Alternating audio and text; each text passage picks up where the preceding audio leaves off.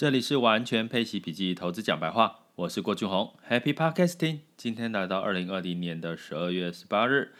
即将下周就进入到圣诞假期了，那也代表了外资慢慢休息，然后呃，在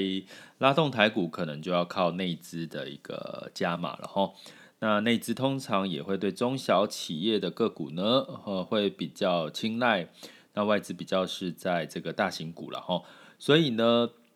在这个台股的部分呢，可能要最近可以稍微的看一下这个大型股有没有有没有这个站稳哈，然后在这个中小型股有没有因为内资的这个关注呢，有比较好的一些表现，这是接下来算是下一周的一个关键的一个一个一个资金的一个动向哈。那在今天其实是来到周五了，也。美国也持续的确认这个纾困的方案，其中有包含了就是每一周给六百美元，然后失业的给三百哈，这样子的一个呃预算来做一个纾困的方案。那呃，在昨天我有感的一则媒体的新闻是，哎，股神巴菲特说，哎，要应该要救救这个小型的企业了哈。其实。我为什么有感呢？其实你会发现，在这个股市斤斤涨哈，美股、台股甚至其他股市上涨的过程当中，可能有很多的小股民是没有赚到钱的，或者是有很多的人是不敢进场投资，一直觉得股市太高哈。可是呢，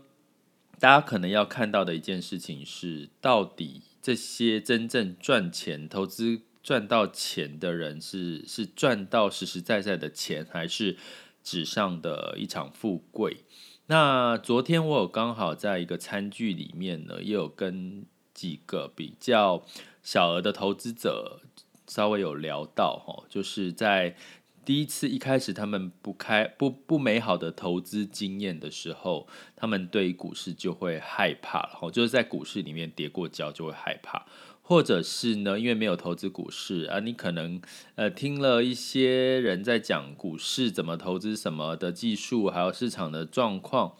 他听不懂，所以也就怕了哈。所以到底有多少人，实际上你就算是有在听我的 podcast，或者在听一些投资理财的 podcast 或 YouTuber，或者是新闻，或者是周刊，你真正有在投资吗？那？呃，在这个纾困方案，其实它透露的讯息就是，接下来的一个低利的状况跟这个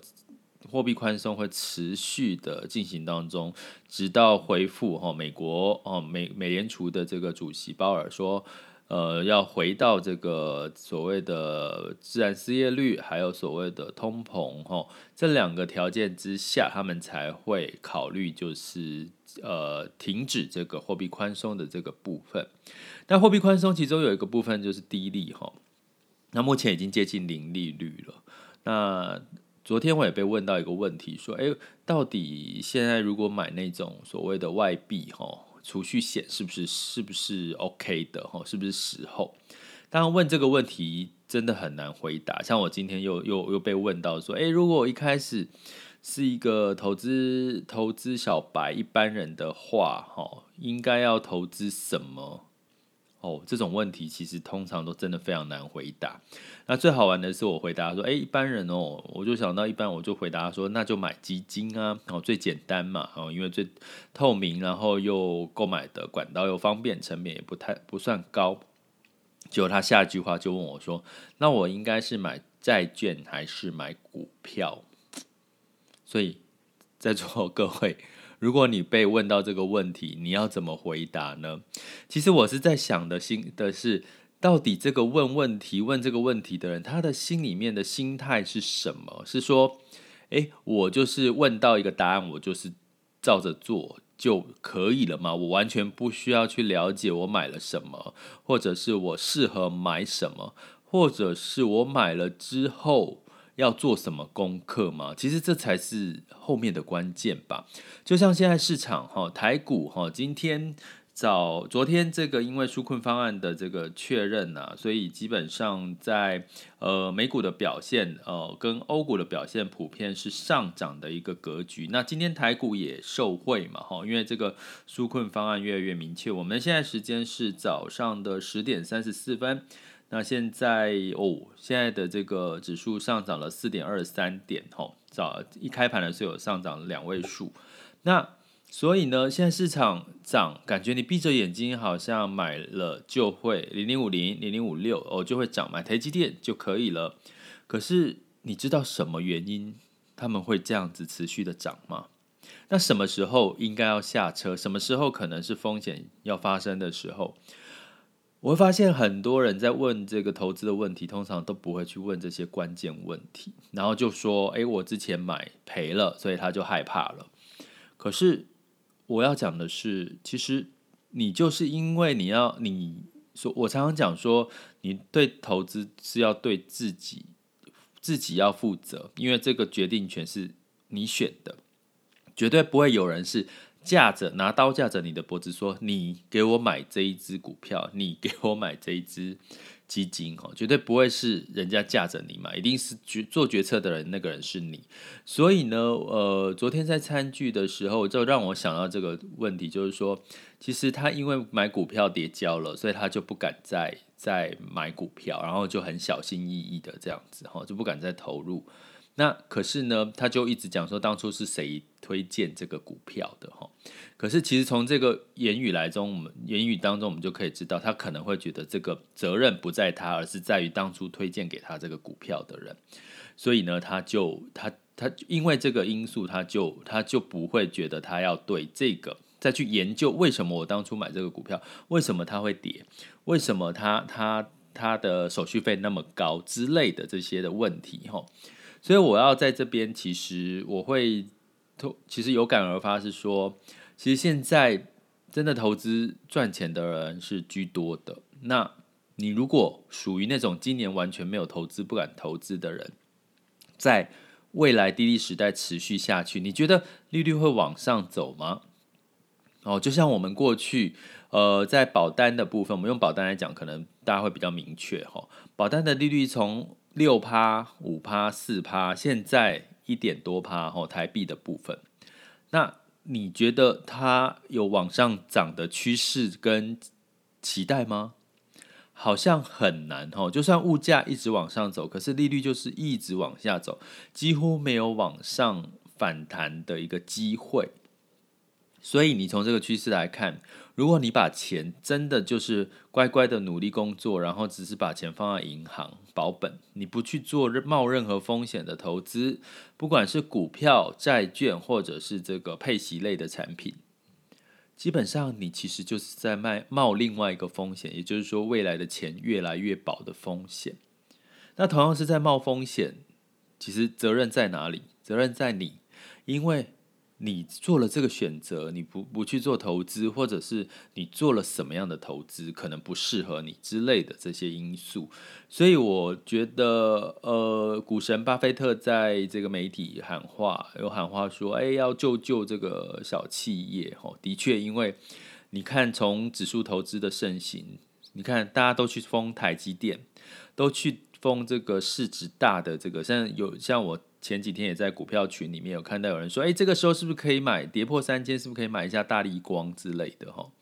那这些都是属于这个市值很大的一些股票，大型股。所以你会看到大型股越涨越高，所谓的尖牙股，FANG 这个 Amazon、脸书、Google 哈，还有像这个阿里巴巴之类的哈，你会发现他们的股价一直涨，特斯拉一直涨。可是这些中小企业呢，基本上就不太有人去关注它，现实生活也是这样。你去走在街上，你会看到好多的店面在招租哦。那这个招租的过程，我心里想的是说，一定是撑不下去嘛。那这些撑不下去，当然是像最近很明显感受到，一定是旅游跟餐饮业嘛。很明显的就是很多都在收嘛，对不对？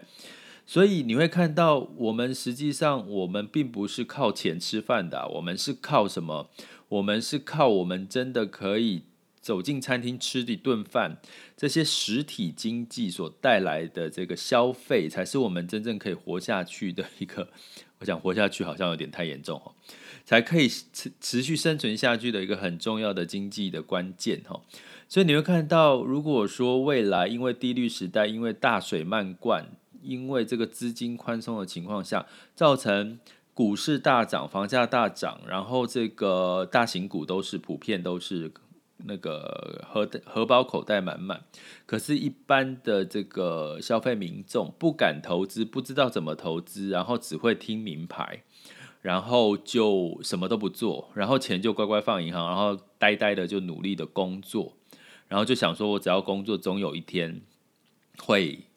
越来越好。可是，殊不知，你不知道工作也一直在，因为后疫情时代在变化吗？你的工作可能不只是一份工作，你可能要两份工作。未来的时代不是实体经济的，你可能很多线下的这个服务方式都要改到线上了。好像像我最近看很多的服装业，哦，因为它的库存真真的是你实体店面库存没有那么多，你只能上网去挑，哦，上网去挑一些，它尺寸才会比较齐全。所以未来这种线下转到线上，这种可能物流各方面都都是一个商机，可是。可能也代表这些实体经济，这些所谓真的参与劳动力的这些人，他可能的收入就会更辛苦了。要维持你的收入，甚至你在期待收入要薪资要成长，可是可能因为并不是因为老板不给你钱，因为实际上就是整个环境在改变，他不需要这么多人力了。他可能反而要精简人力，比如说你在银行柜台，你就你就很奇怪，你就用 A 很多就是用 APP 可以操作，很快就好。可是你很奇怪，你走到银行柜台，你就抽号码牌，你就是要等了十几分钟、二十分钟。可是你就看到前面的那个柜柜员就可能三四只，然后就是就是慢吞吞的，然后你就觉得啊，真的他可能就某种程度在变相要叫你去网络操作，不要再来银行柜台了。所以银行。分行在缩减，人力也在缩减，所以种种的事情都要告诉我们是什么。虽然我们现在股市热烘烘，可是实体经济、小企业却还是苦哈哈。所以，在美国的纾困方案里面，你会看到一个很重要的这个 PPP 的这个法案里面呢，它是要去纾困这些小企业的哈，用钱来纾困。所以在座的各位，如果你现在是所谓的小资主，或者是你还是在努力工作去赚取你的工资收入，拜托拜托，千万花一点时间，把你的时间拨一些碎片的时间，学习投资理财，不是只学习，学边学习边实操，边学习边投资。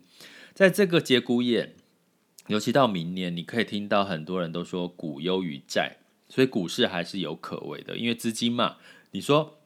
股优于债哦，大家都都疯股，不是这样的，因为钱股市是由资金跟这个资金跟这个信心堆出来的。既然大家都这么喊，媒体都这么喊，资金也都这样子做，那其实它就会推波助澜嘛。所以通常有时候股市是顺势而为哈。所以利用这今天刚好周五哈，因为市场也是都是涨多一跌，好消息居多，所以我就来说说一些我自己刚好最近在。呃，一些聚餐里面，呃，有感而发的一些事情，那提供给各位参考，我们就聊聊天喽。接下来进入到二零二零年十二月十八日的全球市场盘势轻松聊。那么在昨天，因为这个纾困方案的确认的即将可能要出出台的一个情况下。三大股市，美股三大股市都是收红的，纳斯达克上涨零点八四，道琼零点四九，然后 S&P 五百是零点五八，欧股前面也是上涨的哈，当然也是所谓的刺激政策，而且欧洲也宣布要延，就是要持续维持这个购债的额度，所以的全。全欧除了英国下跌零点三，其他都是泛欧六百上涨零点三，法国上涨零点零三，德国上涨零点七五。所以相对来讲，欧洲的整体的复苏也因二次的疫情扩散也慢慢的这个减除了这个影响哈。那在雅股的部分呢，昨天台股是量缩小跌哈，那量缩小跌也是好事了哈，就我我们通常就是。用一个健康的态度去看哈，量缩呃小跌，但是量是缩，不是小跌量涨哈，就代表大家还是惜售嘛哈，所以基本上呢，像今天的这个台股开盘就是涨了四十几点，目前只有上涨了四点二三点。那另外呢，在这个亚洲股市的部分呢，其他像这个香港股市呢，一样也是开高哦，然后另外上证股市也是开高，然后开始走中后面就软掉了哈。最近的这个港股跟 A 股都是先开高再软掉，其实这也是代表是大家开始有点居高思维的一个一个情绪，所以日日日经呢，呃，日本日本的经济复苏其实也。不不容小觑哦，所以目前日经也是持续都是上涨的格局哈。那那个 A 股呢，普遍在香跟香港指数呢，基本上都是全面上涨的。那能源一样是上涨到了五十一点五美元一桶，哦，上涨了四十二美分。那当然，对于接下来的整个需求是乐观的，用油的需求。那接下来的包含美国的纾困方案，也是刺激大家觉得，哎，他可能觉得会消费的力道会增加，然后再这样疫苗的运输也是需要用油嘛，哈。那金价因为这个美元已经跌破了这个九十的大关哈，美元指数，所以呢，金价上涨了一个 percent，来到了一千八百九十点四。那当然，接下来的金价还是要关注什么？关注这个实体的通货膨胀跟实质利率有没有往上走的趋势？看起来是会啦，因为维持名目利率维持低利率。相对来讲，如果未来物价上涨，核心物价上涨，相对来讲实质利率往上黄，金价还是有支撑点哈。那在汇市的部分，我刚刚讲美元指数来到八十九点八一了，跌跌破了，所以现在呢，美元兑换台币是二十八点二哈，所以这个时候拜托，哎，真的可以考虑买一些那个海外电商、境外电商的一些。美元计价的商品应该都相对很便宜，只可惜不能出国哈。那其他新市场货币也相对因为美元走弱比较强势哦。这里是完全配息笔记投资讲白话，我是郭俊宏，关注并订阅我，陪你一起理财。